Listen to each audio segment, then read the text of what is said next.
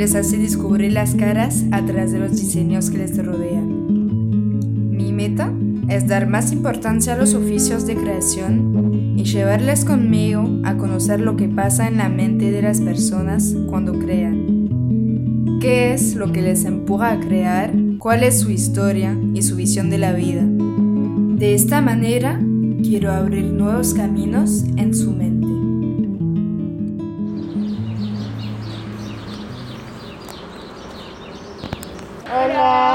Hola, ¿qué tal? Bien, va. Eh,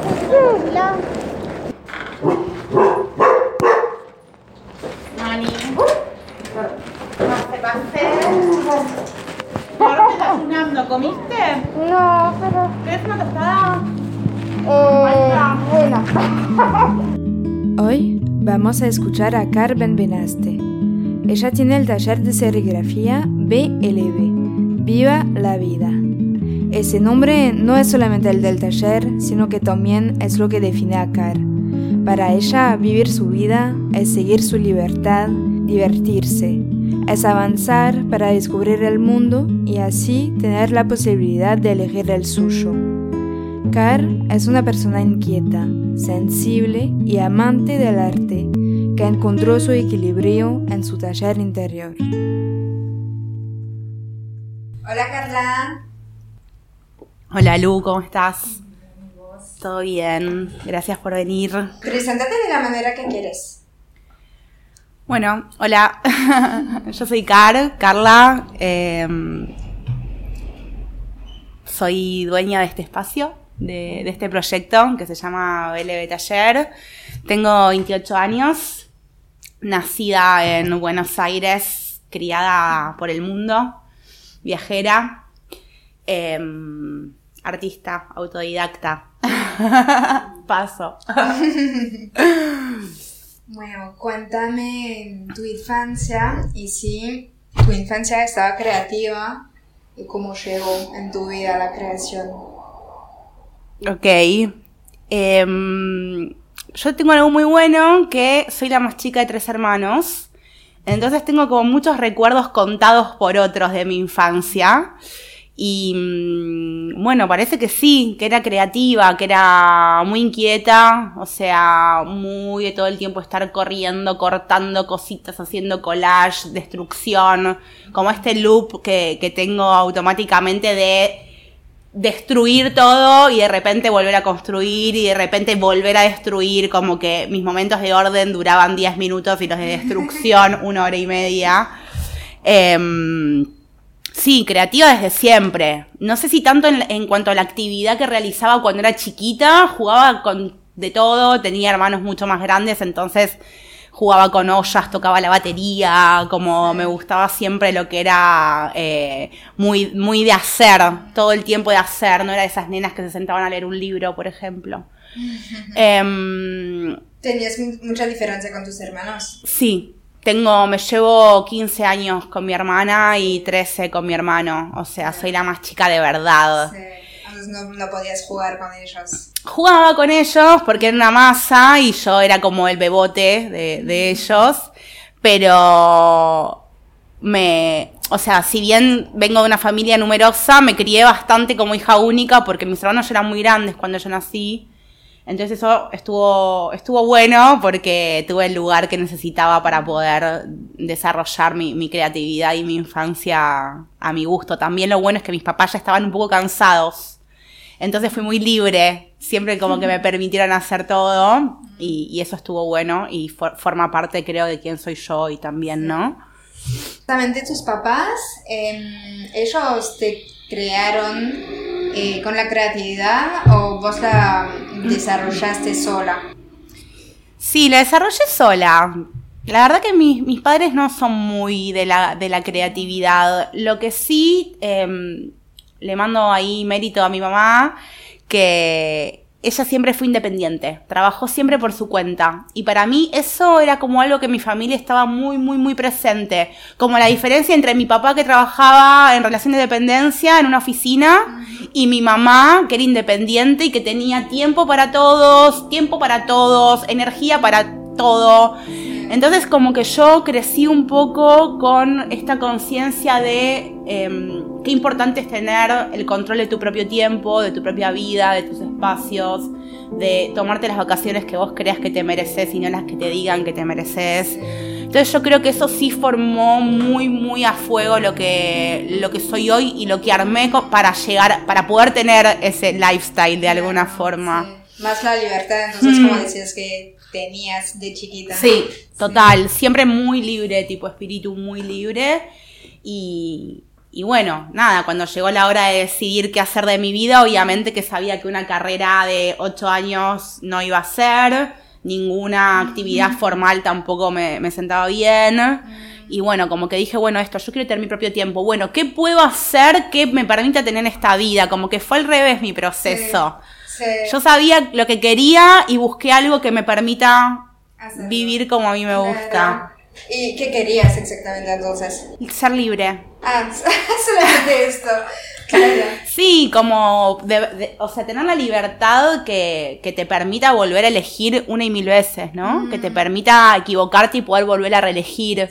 De repente, si haces una carrera muy formal, muy estándar, de repente estoy, estudias 6, 7, 8 años algo, ¿y qué pasa si después, tipo, no querés hacer más eso? Claro. Entonces yo tengo pánico. Tipo, todo lo que es la rutina es tipo, no, a mí me pone muy mal.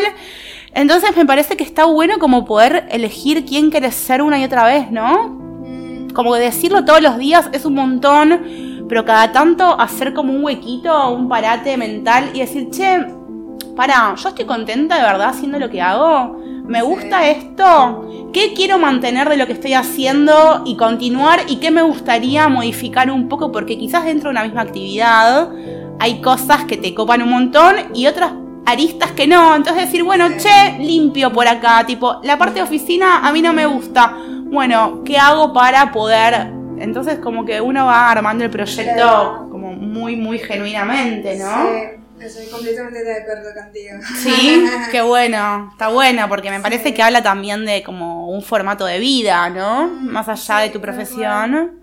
Entonces, mm, eh, ¿no empezaste con la serigrafía? No. ¿No? ¿Por qué empezaste? arranqué estudiando, yo terminé el secundario y quería estudiar trabajo social. O sea, siempre mi lado fue como por el lado muy humano, muy humanístico y muy de la gente. A mí me gusta mucho la gente. Em, en términos generales, y bueno, nada, iba a estudiar trabajo social, después me di cuenta que, no era por ahí, que no era por ahí, eh, porque no, no me iba a bancar una carrera, como te digo, de ir cinco días por semana a una universidad. Y después empecé, dije, bueno, me meto a estudiar algo que me permita poder trabajar a lo que me guste y empecé a estudiar diseño indumentaria y textil, que no la terminé, obvio, o sea, porque no terminó nada. Eh, pero bueno, me metí como muy de lleno en lo que es eh, el taller. Esto, me di cuenta que a mí tampoco me divertía diseñar en un papel. Sí yo quería, yo quería meterme al taller, yo quería ser obrera, yo quería estar ahí con los pibes que se manchan, cortando, cosiendo, haciendo. Y, fue como para mí bastante choqueante porque, nada, tenés 18, 19 años y decís, che, no me gusta ir a la facultad, tampoco me gusta estudiar diseño indumentaria, soy mala dibujando, soy mala cosiendo, como decís, está, tipo, mm. ¿qué onda? ¿Qué, ¿Qué, hay para mí? O sea, para mi tipo de personalidad. Mm. Y bueno, hasta que entendí que yo, tipo, soy de otro palo, que a mí me gusta hacer, soy muy proactiva, me copa la producción, como tengo algo del timing mm. que, que, está re bueno. Y empecé a vender remeras, así, como para amigos, para bandas, no sé qué. Y en el interín me fui a vivir a Panamá. Viví seis años en Panamá. Un montón de tiempo. Un montón. Un montón. Eh, y en esa ida a Panamá eh, en realidad me hice un viaje desde la Patagonia Argentina hasta México, todo por tierra. En ese viaje eh, empecé a trabajar de vestuarista, ah, audiovisual, para pelis, para mm, eh, comerciales. Y ahí me di cuenta que los trapos, la ropa era lo mío, o sea, pilcha. A mí me gusta la tela, estar en el depósito, ir, venir. Y bueno, como que arranqué en el mundo audiovisual del lado siempre de, de las ropas, del vestuario, de la caracterización y no sé qué. Y nada, y en un momento decidí ampliar. En Patagonia hiciste todo el viaje trabajando de vestuario. Sí, en realidad yo me fui primero a Costa Rica, viajé de Argentina a Chile, de Chile a Costa Rica y empecé a bajar. Y en Panamá, que fue el segundo país, hay un montón de trabajo. Yo tenía 22 años, o sea, súper pila, y de repente empecé a trabajar, trabajar, trabajar, y quedé trabajando para revista Caras. Hacía el stylist y el vestuario de la revista que estaba buenísimo, pero otra vez el mismo monstruo. No me gustaba lo que estaba haciendo. No me gustaba con quién estaba haciendo lo que estaba haciendo. Mm, que ese es como otro mundo, ¿no?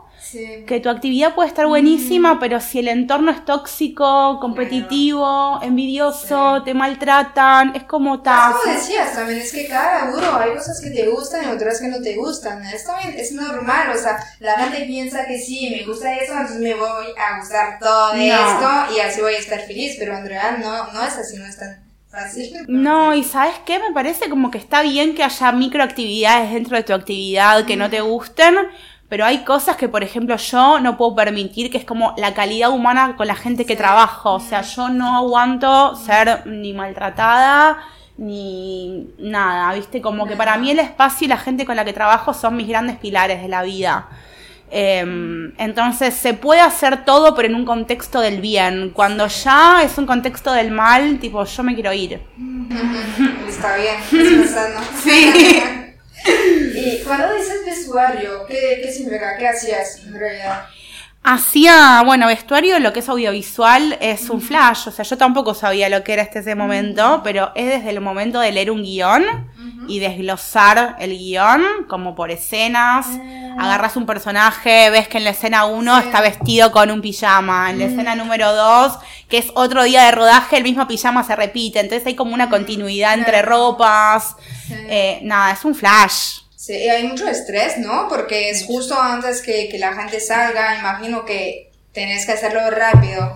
Por eso te digo que por más que el laburo esté buenísimo y que quizás laburar en audiovisual eh, esté copado porque eh, hay como un glamour eh, y como explícito que está buenísimo, no es para mi personalidad ese tipo de, nivel, porque de repente en un rodaje es tipo, Carla trae el cambio de no sé qué, pero en vez de decirte, che, Carlo, ¿puedes traer? Es tipo, ¡Ah! viste, como mucho de eso, y claro, y yo me bloqueo, o sea, soy muy sensible y, y, no, en un momento lo, lo hacía un montón porque creía que me iba a acostumbrar, y en un momento dije, ¿sabes qué? Esto no es para mí. Entonces, ¿volviste a Argentina? ¿Por qué no te quedas en Panamá, pero haciendo otra cosa? Porque ya mi tiempo en ese país había mm. cumplido su ciclo, porque ya había absorbido todo lo que tenía para mí. Eh, ah. ¿Es, mío? ¿Tuyo? No, creo que es tuyo. Sí. Ahí va. Bueno. Nada, como te decía, lo de Panamá en un momento ya... Ya había cumplido su ciclo. O sea, es un mm. país bastante particular, un país de comercio, no hay industria, no hay arte, no hay mm. cultura. Y, y, bueno, nada, cumplió su ciclo y me, me, volví. Te faltaba la cultura, entonces, el arte y todo esto. Sí. Mm, sí. ¿Y, ¿Y, qué aprendiste de este viaje? ¿Lo que querías hacer? Capaz. No, ¿sabes que no? No. No, no es que aprendí lo que quería hacer, pero vine como muy muy consciente de lo que no quería hacer. Mm. Que eso a veces es igual de válido, ¿no? Como no sé bien lo que quiero, pero sé lo que no, quiero. Y, y, eso no... Es un, es un montón.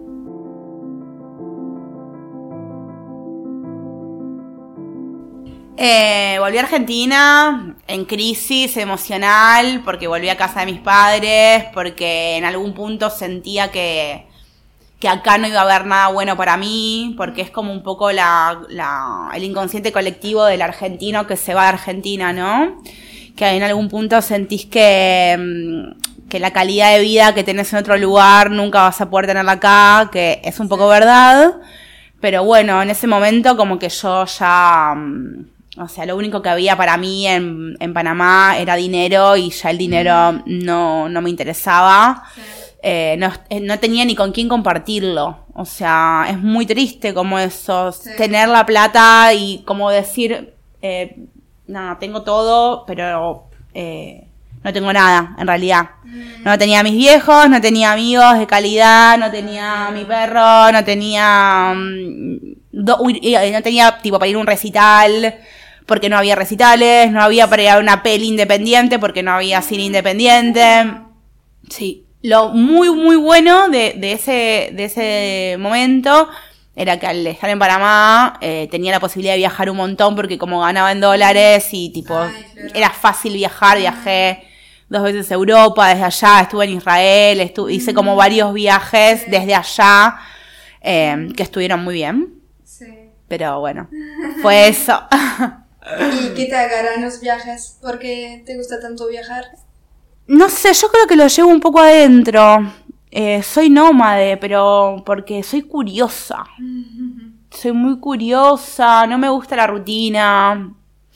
Nada, siento como que hay un montón de vidas para ser vividas y que realmente uno tiene la posibilidad, al menos yo tengo la posibilidad de elegir y quiero hacer uso de esa posibilidad de elegir, ¿no? Porque hay veces que uno crece como sintiendo que es un árbol, ¿no? Que está atado con sus propias raíces. En realidad no, o sea, el mundo es hermoso, es enorme, hay familias que viajan con hijos, con perros, a uno a veces cree que, bueno, es lo que me tocó, es este el lugar físico.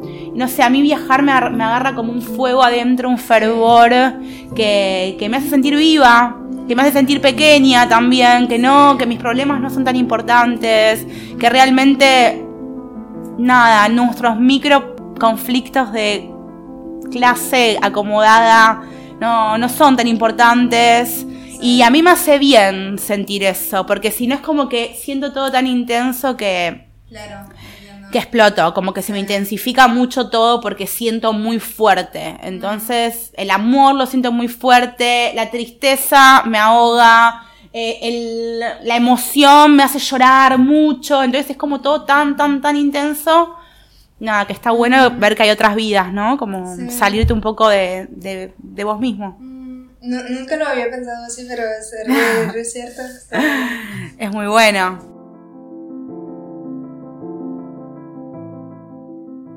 ¿Y cómo llegaste hasta la serigrafía? O sea, aparte de la ropa, eh, pero la, la parte ser- serigráfica, ¿cómo llegas ahí? Curioseando, de ansiosa, de que, mm, que sentía que lo que hacía, yo tenía un taller en donde hacía sublimación, que es una técnica nada, con una plancha como Sí. mucho más sencilla. Ah, sí, es como pegas un papel. Es con esa plancha que está ahí. Ah, claro, es, es como semi-industrial, sí. o sea, no es artesanal como la serigrafía. Eh, y nada, la gente ya me pedía otro tipo de cosas que con la sublimación no podía hacer. Y nada, un día agarré y le escribí a un serigrafista que se llama Kumbi Shiraudi, que por favor pasen y vean lo que hace, eh, porque es un, fue mi maestro. Sí. Eh, ¿Cómo nada. se llama usted? Kumbi Sí. Shiraudi, con G. Kumbi Shiraudi.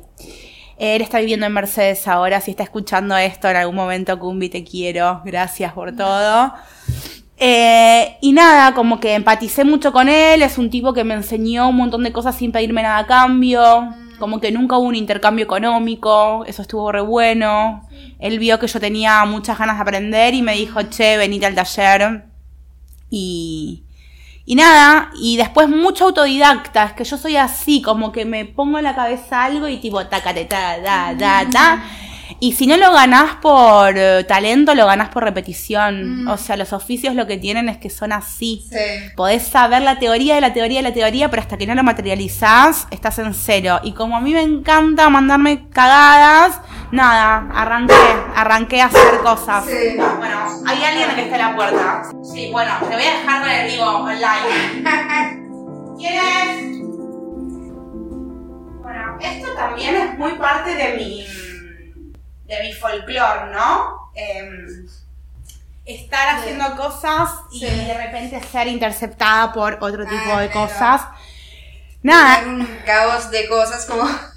es un flash, es un flash vivir donde trabajás, es un flash poder separar tu vida personal de tu vida laboral. Esto estamos acá y de repente tuk tuk tuk, claro, porque es tu casa y como que tenés que estar todo el tiempo en tu casa. Entonces yo como que esto es algo que tipo bajo un montón de línea, como si no me avisas, tipo no te abro la puerta, o sea, real. Posta, ¿eh? Porque de repente, nada, te estás bañando y viene un proveedor, entonces es también como, así que perdonen a los que están viendo en vivo, pero esto te ve en vivo. Eh, así que bueno, nada, perdón. Continuemos. Y, no, claro, y también a vos que entonces no te gusta la rutina, no, es muy rutinal lo que estás haciendo ahora, tener un taller, tener un taller en tu casa, em, quedarse entonces siempre en el mismo lugar. Fue y es un gran aprendizaje para todo. O sea, mm, es una pregunta difícil, pero sí, re. Lo que pasa es que yo dentro de mi desrutina tengo una rutina y a mí esa mini rutina dentro de mi libertad me hace bien. O sea, no es que yo un día me despierto a la una del mediodía, yo siete y media estoy arriba. Mm. Es como que soy, tengo como eso de la desestructura, nada, soy Sagitario y soy Capricornio con ascendente, o sea, la estructura. Pero la verdad es que una, una desestructura, sí, una estructura no se sostiene. O sea, un, como un espacio como este y un proyecto como este sin una cabeza que de verdad esté todos los días. O sea, el taller tiene seis años de estar activo y yo no dejé de trabajar un solo día. Pero porque amo lo que hago y porque encuentro eh, diversidad de, de, cosas para hacer dentro del espacio. Ahora, bueno, estamos todos encerrados pero normalmente yo los lunes me voy a buscar cosas a los talleres, los martes doy clases, los miércoles produzco, los sábados doy clase también, entonces viene gente nueva. Quizás un día a la semana voy a tomar un curso yo de algo.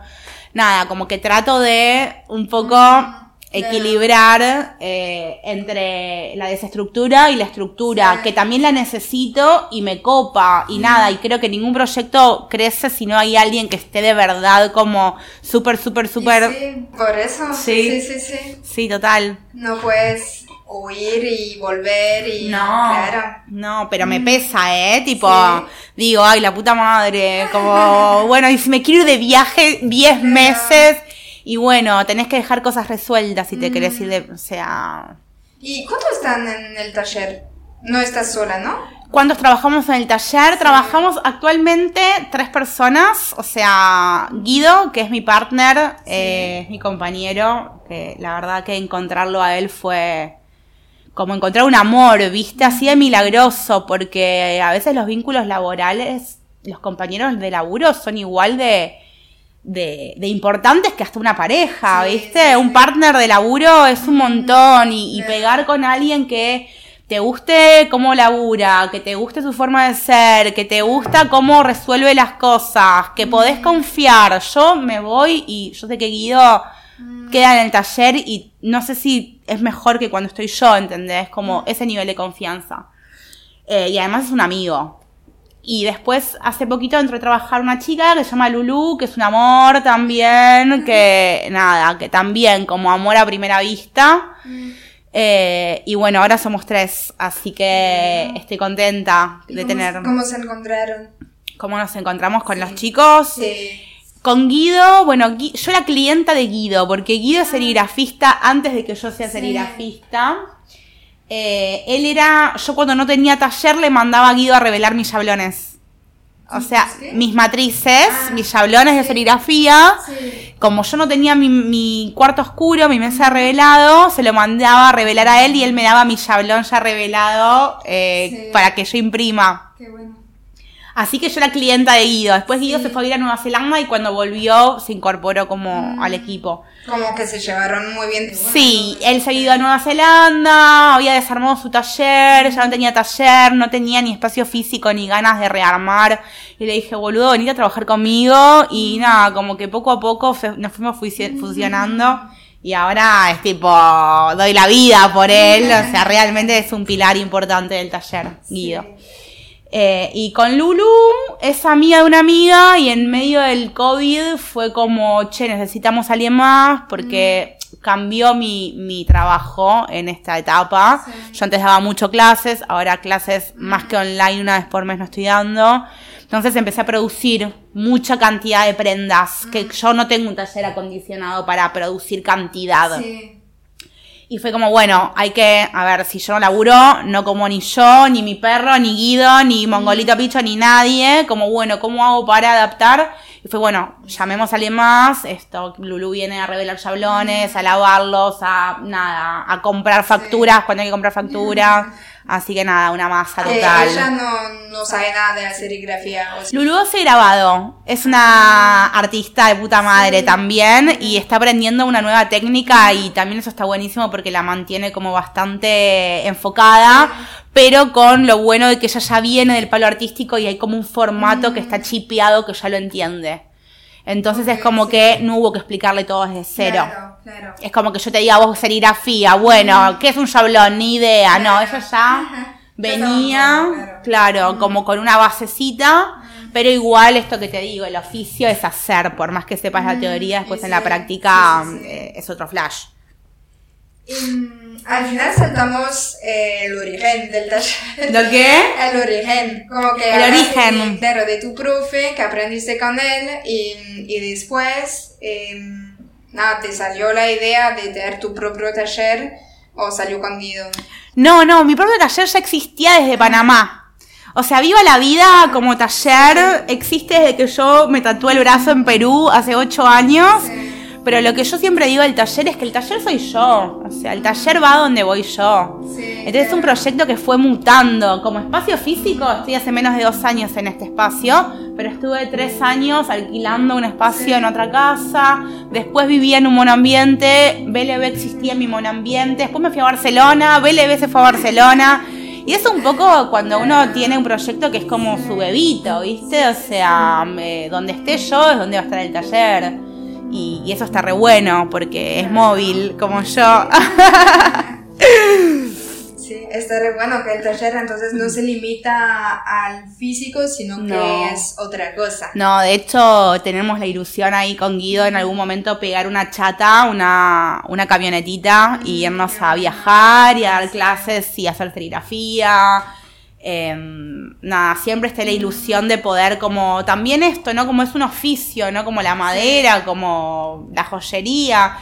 Y es un flash porque hay gente que no sabe que existe y tiene un millón de cosas que están serigrafiadas y posta además de la parte artística. Es como un, un oficio que te permite laburar. O sea, son puestos de trabajo autogestivos independientes y que solamente necesitas tus manos. Es como que está, donde vos estés, sabes que tu herramienta es esta.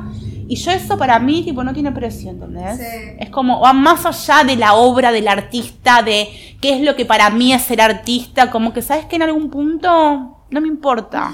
Como que puedo identificar bien lo que es producto del ego y lo que es producto de verdad, lo que son para mí mis valores. Y como que lo puedo compatibilizar dentro de mi día a día. Claro. No me interesa, tipo, ser reconocida, no me interesa que me regalen insumos, o sea, me interesa de verdad vivir de lo que hago, vivir bien de lo que hago, o sea, con los lujos que me gusta tener, que son pocos, pero existen, y también poder generar algún tipo de cambio, aunque sea así chiquitito, o sea, yo sé que no voy a poder cambiar la existencia de las personas, pero bueno, me parece que es importante, aunque sea todos los días, tratar de ser la mejor versión de uno, ¿no? Te, te gusta la transmisión mucho, ¿no? que me hablas un montón de transmisión. Sí, sí.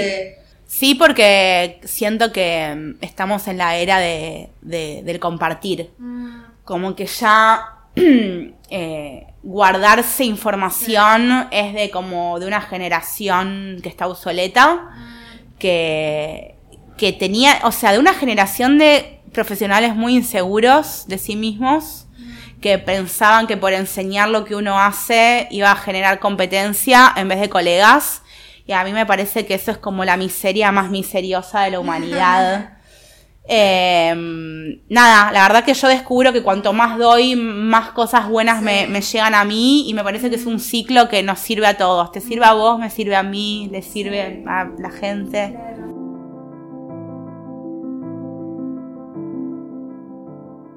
Bueno, entonces, hablamos un poco de la serigrafía, cómo, cómo se hace.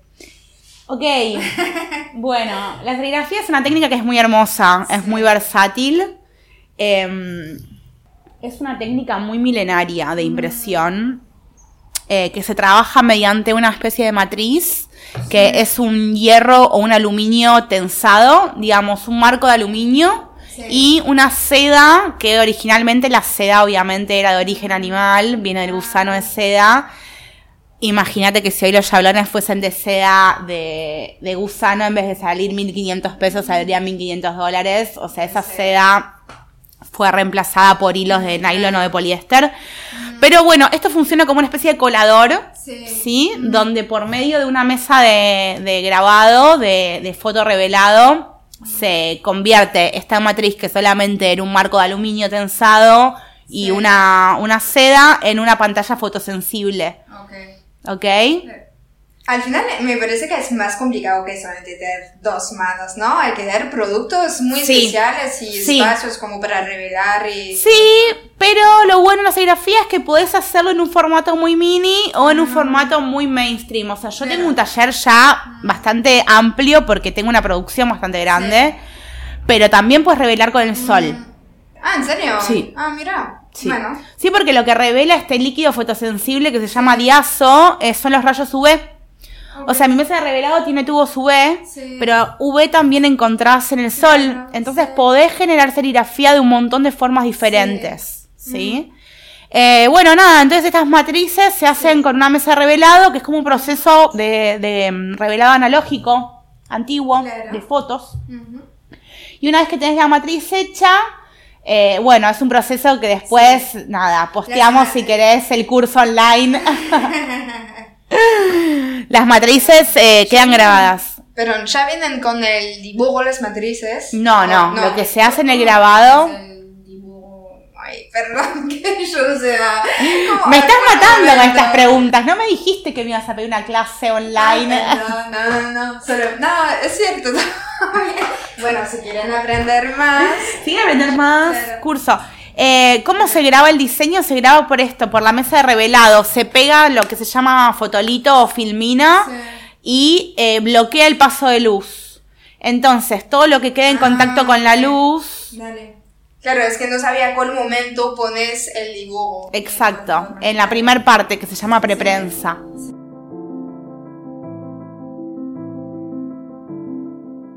Sí, háblame también de las dificultades que es importante saberlo para ir más allá de esto y avanzar. ¿Las dificultades con respecto a qué? Eh, con respecto al taller y a este oficio. Uf. Las dificultades de ser joven, argentina, soltera, independiente, autogestiva.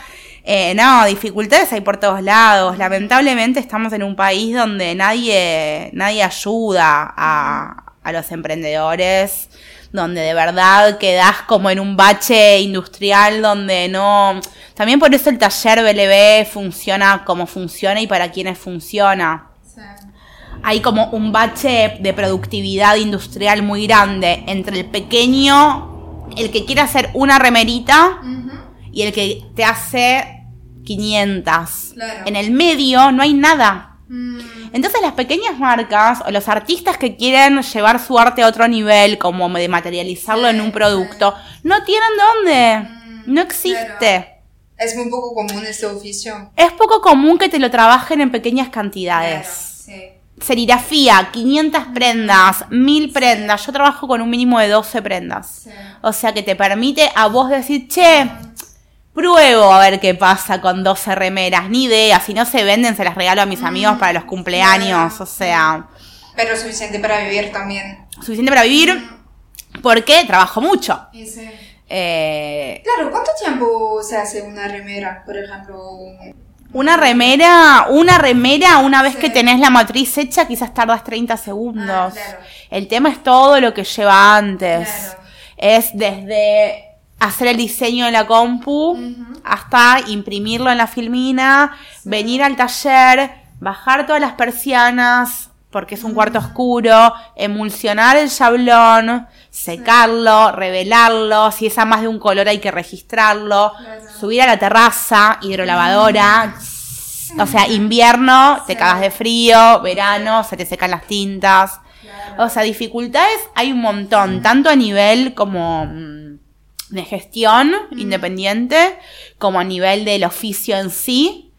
Eh, pero para mí lo peor de todo, lo peor, lo peor, lo peor es como que esta ciudad eh, está. Vivir en esta ciudad, en la capital, es un lujo de clase. Sí. O sea, todo lo que sucede para encontrar un espacio físico donde poder instalarte es tipo tan, tan, tan nefasto y tan difícil que nada, hay mucha gente que pierde mucha energía en el camino y a mí me ha pasado un montón de veces, o sea, y, me frustro y me pongo triste porque creo que no hay espacio para que la gente haga lo que haga, porque te piden 50 mil pesos de alquiler entonces es como que en algún momento decís, bueno, ta, esto tiene un precio, el precio es muy alto, es mucha responsabilidad. Ahora con la pandemia, nada, tipo, yo no tengo un sueldo. O sea, y el alquiler hay que pagarlo igual, y la luz hay que pagarlo igual, y es como, bueno, ¿cómo carajo me reinvento para poder seguir haciendo lo que hago y no quedarla en el camino, ¿no? También como, bueno, esto, poder pagarle a mis proveedores, poder pagarle a la gente que trabaja conmigo, porque el laburo es remunerado, poder, eh, nada, decir, che, llegaron 10 lucas de luz, hay que pagarlas. Entonces, bueno, nada, dificultades hay de sobra. ¿Y cómo te reinventaste entonces durante el confinamiento? Y arranqué, bueno, primero como que yo me gusta tanto lo que hago que siempre encuentro formas de seguir haciéndolo. O sea, no había dinero de por medio, pero llamé a un amigo, hablé con Aquiles, que es un artista, colega, che, amigo, hacemos una serigrafía de la distancia. Dale, me mandó los archivos, yo los imprimí acá, después los sorteamos. Eh, con él estuvo bueno eso, hice lo mismo con, con el Kevo, con otro artista. Eh, después arranqué con los cursos online, que bueno, un flash, o sea, una locura, era un curso de serigrafía online, pero estuvo buenísimo y ahora lo sigo haciendo. Eh, y después, bueno, esto que te digo de empezar a producir, como que yo antes no producía ropa en sí, ah. ahora produzco ropa porque le ofrezco a mis clientes tener prendas lisas para poder estampar. Eh, y bueno, y nada, de repente curto con modelistas, con talleres de corte, con talleres de costura y digo, ¿cómo otra vez quedé acá? Y bueno, claro, es que sin eso yo no podría estar comiendo, o sea, básicamente, ¿no? No, no recibo ayuda de ningún otro espacio. ¿Y vos haces creaciones tuyas o, o haces solamente los pedidos de los clientes? Eh, hago las dos cosas. Ahora es muy nuevito, pero estoy sacando una línea nueva de, ropa de nuestra, del taller, que es este buzo hermoso que tengo puesto, que sale muy pronto. Em, que, bueno, pueden buscar, es arroba BLB Basics. Y después hago muchos trabajos para otras personas, mucho servicio. Eh, y me encanta, me encanta. Como que la gente me dice, ¿no tenés tu propia línea de ropa? No. O sea, eh, vuelvo y repito como con este tema de, del ego, ¿no? Como la importancia de tener algo que sea tuyo. Sí. Tipo, nada, yo amo hacer cosas para los demás, amo poder ayudar a colegas a que materialicen sus cosas. Digo, cada uno con su fortaleza. Yo soy excelente produciendo. La mejor. Y después que otra persona ilustre, que otra persona diseñe, o sea, está todo bien, hagamos cosas diferentes, apoyémonos entre todos, no tenemos que hacer todos lo mismo. Pero entonces, porque no sé si es que eliges lo que publicas en tu Instagram, pero me parece que hay una identidad bastante fuerte. Y por eso me preguntaba también, porque, o sea, los clientes ven tu, no sé, ven tu imagen y por eso vienen hasta vos. Sí. Porque claro, en realidad la identidad es muy fuerte de, tu taller y de las serigrafías sí, que, hacen. Yo creo que fue un, un, ciclo, mm. como que mm, yo soy quien soy yo, entonces tengo clientes que son afines a mi tipo de personalidad. Y pasa mucho que si trabajo con una marca y repostean cosas, viste, y como mucho de las redes sociales que, ay, bueno, si hizo las remeras de tal, bueno, que me haga las mías también. Y eso es como un recurso que está re bueno porque realmente, o sea, esto es un boca a boca. Mm. Dentro de la industria textil em, es muy difícil tener colegas del bien, ¿no? Como que sepas que te van a cumplir, que si hay un problema, que pasan, que una estampa sale corrida, que una estampa no tiene el color que el cliente se imaginó que era nada, vienen y me dicen, che, Car, mira, la verdad que me pasó esto. Y yo te digo, mira, Lu, la verdad que esto no te lo puedo resolver. Y si sí, te digo, che, ¿sabes qué? Lo re podemos resolver esto. Entonces hay como algo de la buena onda, que es esto que decía antes, como de la calidad humana, que al final define quién sos y lo que haces. Y los que no están en sintonía de la puerta para afuera, tipo, no agarro más trabajos de gente que tipo, tiene malas formas, que no te contesta el teléfono cuando tiene que pagar, que, o sea, no, es como que es esta misma limpieza que ahora puedo elegir con quién trabajar y con quién no, que eso está buenísimo. Em, bueno, la, identidad del taller tiene muchísimo que ver con eso, ¿no? Como que la gente que viene al taller es gente del palo, gente que ya sabe que acá pasa lo que pasa y con quién pasa lo que pasa acá. Y bueno, eso está buenísimo. ¿Y cómo salió esta nueva colección entonces? Y porque me hincharon mucho las bolas de que haga ropa. no, esta nueva colección surgió porque... Mm, eh, bueno, por, surgió a causa del confinamiento también, mm. porque tengo mucho más tiempo, porque tengo mucha más energía y mucho más lívido para poner dentro de lo que yo hago. Quizás antes el tiempo que estuve produciendo esta colección cápsula Em, me, iba de viaje, me iba una semanita a Uruguay, me iba un fin de Chile, me iba a San Bernardo. Entonces ahora es como que toda mi líbido, de verdad, como si fuese un canal de energía, estuvo focalizado durante seis meses acá. Y, y, nada, como que la activé, también me asocié con mi mejor amiga que se llama Juana y fue como, che, boluda, hagamos esto, hay un montón de gente que me pide ropa, eh, o quiero, quiero comprar ropa lisa. Entonces, bueno, le vamos a vender ropa lisa a proveedores que quieran estampar sus prendas y también vamos a sacar una mini cápsula de 10 ítems. Y bueno, y pintó. Así que aprovechando toda esta mala onda del año 2020 para poder producir algo bueno, ¿no? Como poder dar vuelta un poco la tortilla y, poder generar algo piola. Claro, es que no te puedes quedar quieta, ¿no? No. se, se nota. sí, se nota. Se nota.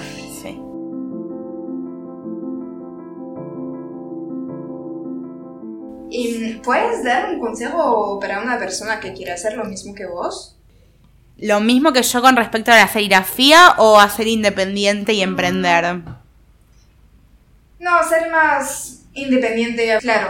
Re, re, me encantaría darle consejos a, un montón de personas, qué sé yo, o sea, los consejos son cosas que a mí me hubiese gustado que me digan. Claro, tal cual. Eh, nada, me parece que el mayor consejo es como elegir una cosa, mm. no diez. Una cosa y ser el puto amo de la cosa que elegiste. Porque hay veces que la gente me sucede mucho que a mí me copa mucho la gente que tiene planes, proyectos y vamos a hacer y viste mucho pretérito del futuro y no hace nada. Eso me genera tipo un dolor adentro. Es como, che, si toda esa energía que tenés lo estarías expuesto, lo estarías poniendo en una cosa, serías increíble, pero como querés hacer 100 y no haces nada, estás ahí, maquinando, maquinando, maquinando, maquinando y en el mole. Entonces elegí una cosa y explotala. Explotala a más no poder, tipo, descubrí todas las aristas de esa cosa.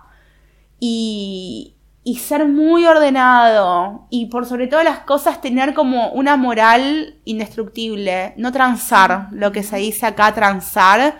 Como decir, che, trabajo gratis porque me sirve. Bueno, este es un hijo de puta, pero no pasa nada. Laburo igual porque a mí me sirve. Yo creo que eso habla, tipo, de quién sos vos, de cómo haces las cosas y a dónde querés llegar. Em, no sé, vuelvo y repito, para mí la calidad humana es lo más importante de todo y, y nada, nunca vino alguien al taller que se haya ido, sí que se hayan ido con productos que quizás no eran lo que esperaban, porque al final la imaginación es subjetiva y lo que está en una computadora cuando pasa la realidad a veces toma otra forma, a vos te debe pasar también en, lo mm. que haces, que yo me imaginaba una mesa con las patas así, pero vos las hiciste así. Claro, tu imaginación es tuya, mm. no es mía. Entonces, eh, sí me ha pasado de personas que quizás no se fueron conformes con respecto al producto, pero nunca tuve un problema a nivel personal con las personas de decir, che, no me terminaste de pagar, che, me maltrataste, o che, tardaste un mes en entregarme un producto. No, la gente sabe que cuando yo tomo un laburo es porque de verdad lo voy a poder hacer y si me tengo que quedar hasta las 5 de la mañana estampando, lo voy a hacer igual. Así que nada, el consejo es ese. Sí. Como entregarse el proceso. Claro. Tu primer consejo es eh, re para mí. Yo soy muy de tener un montón de proyectos y al final como ¿En me serio? adentro. Y es que pasa que después te frustras mucho y es re triste porque cuesta un montón salir de una frustración. ¿No? Tipo, ¿para qué soñar con ser Adidas? Tipo, soñar con ser algo pequeño, tipo, pequeñas metas a corto plazo. Eso es como mi modus operandi. porque me quiero y porque sé que soy muy sensible y soy muy frágil. Entonces, si me frustro yo, esto no funciona. Y no sirve. También, sí.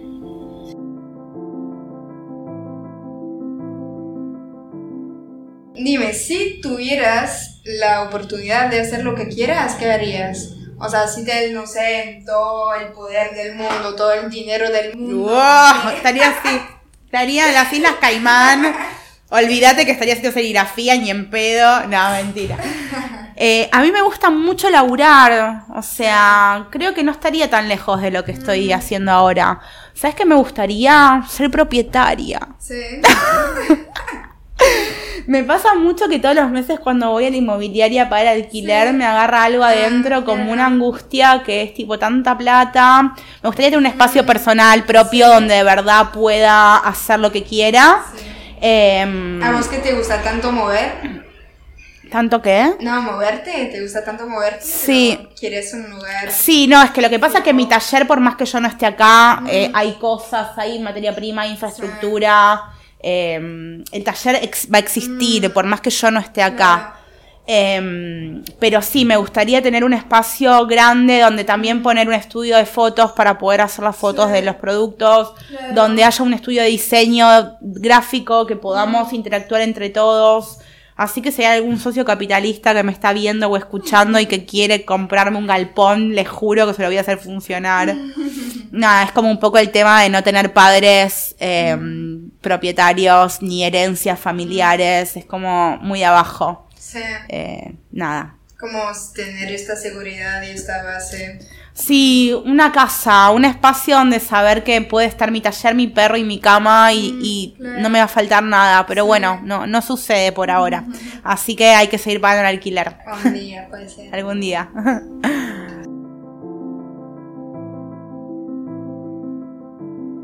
Cuéntame tu inspiración. Eh, ¿De dónde sacas la inspiración? ¿Para qué?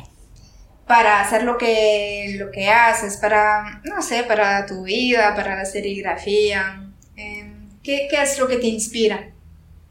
Es una buena pregunta, es una pregunta bastante intensa porque em, no, al no hacer como una, un producto en sí o una línea o una, o mis propias obras, es como que em, vuelvo y repito, como que es la parte mucho más eh, humanística que, es lo que me mueve. Yo hoy doy clase, yo hoy sé que a las 4 de la tarde vienen tres personas, una de Ituzaingó, una de La Plata y una de Flores, a tomar un curso para aprender un oficio que les va a servir para...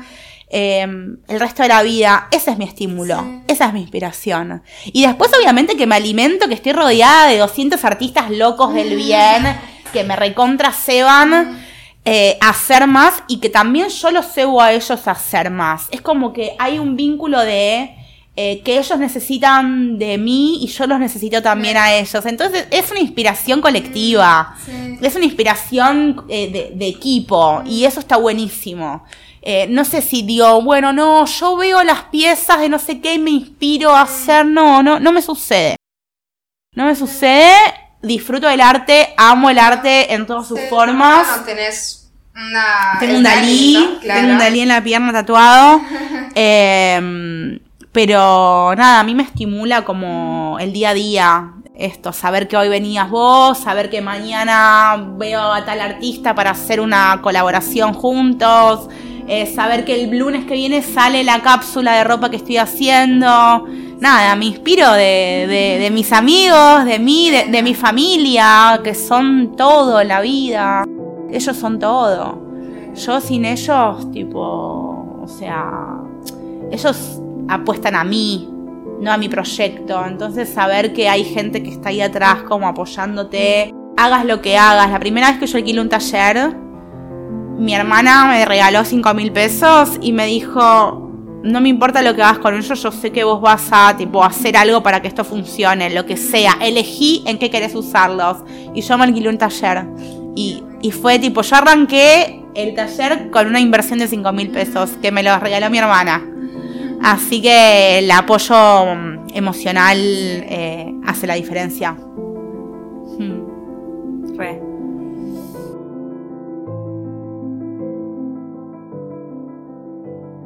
A ver si me puedes recomendar un artista igualmente. Un artista. O varios. Puede ser tus amigos o. o Tengo un conocidos. montón de amigos talentosos. Un artista y... Am- Artista, artesano, diseñador, o sea. Ah, es que co- conozco muchas... Me matás con esta pregunta.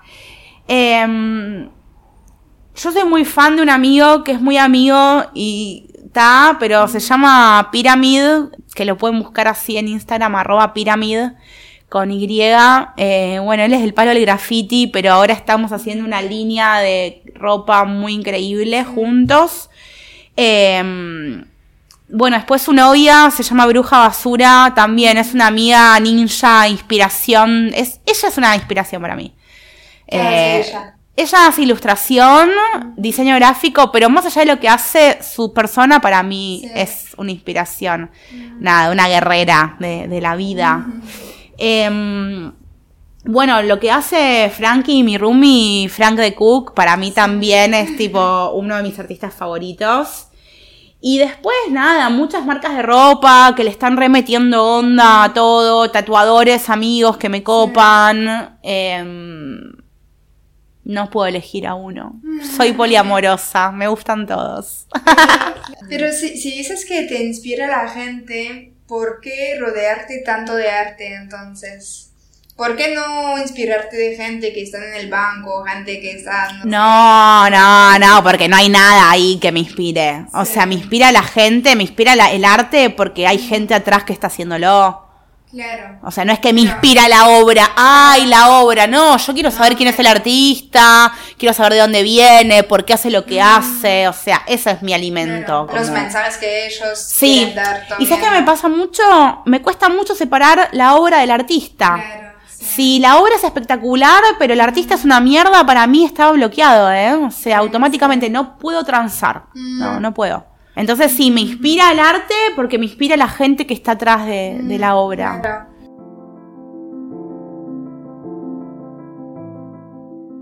La última pregunta, que es, ¿qué significa la creación para vos y qué representa en tu vida?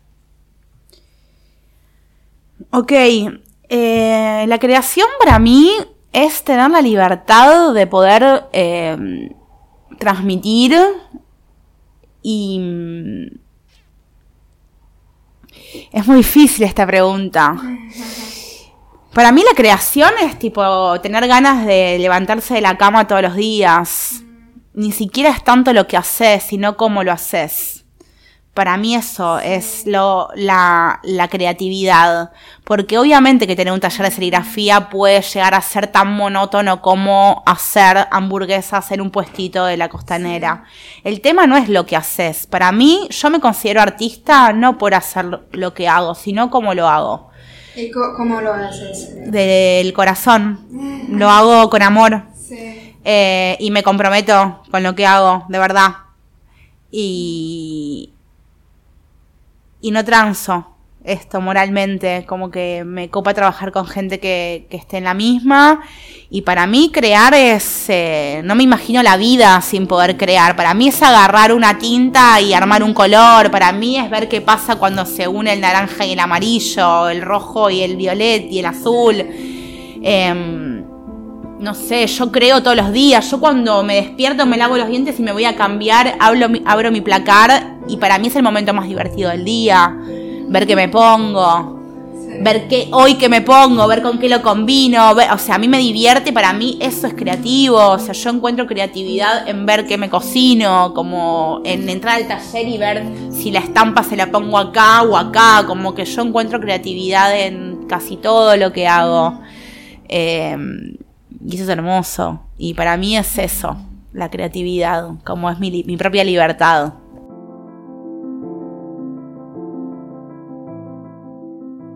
¿Dónde los oyentes te pueden, o sea, pueden ver lo que haces? Bueno, la red social más fuerte del taller es Instagram. Es el, Insta, el Instagram es arroba blb taller, b corta, lb corta taller, viva la vida taller.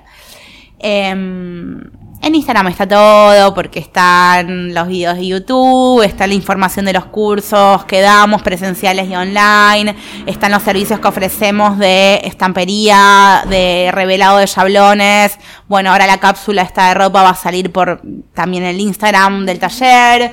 Eh, hay venta de insumos serigráficos, o sea, yo creo que Instagram hoy está medio ahí lucrando, capitalizando todo. Eh, así que por las redes sociales del taller. Muchas gracias, Carla. De nada, Lu, gracias por venir, fue hermoso.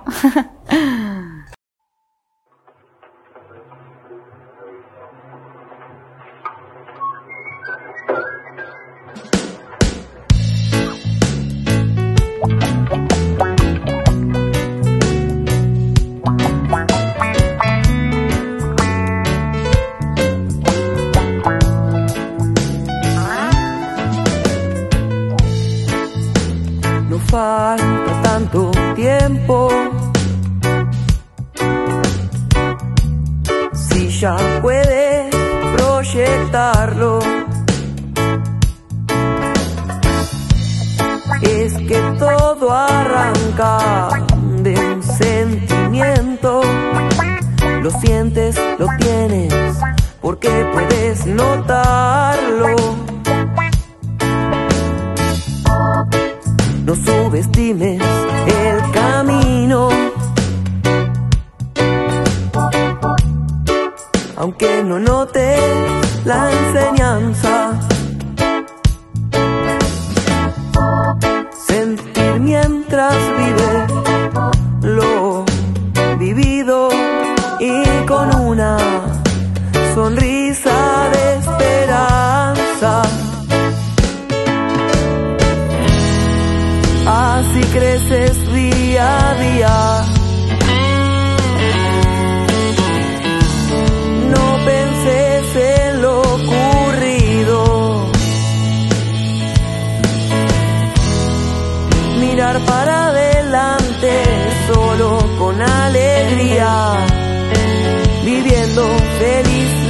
vida.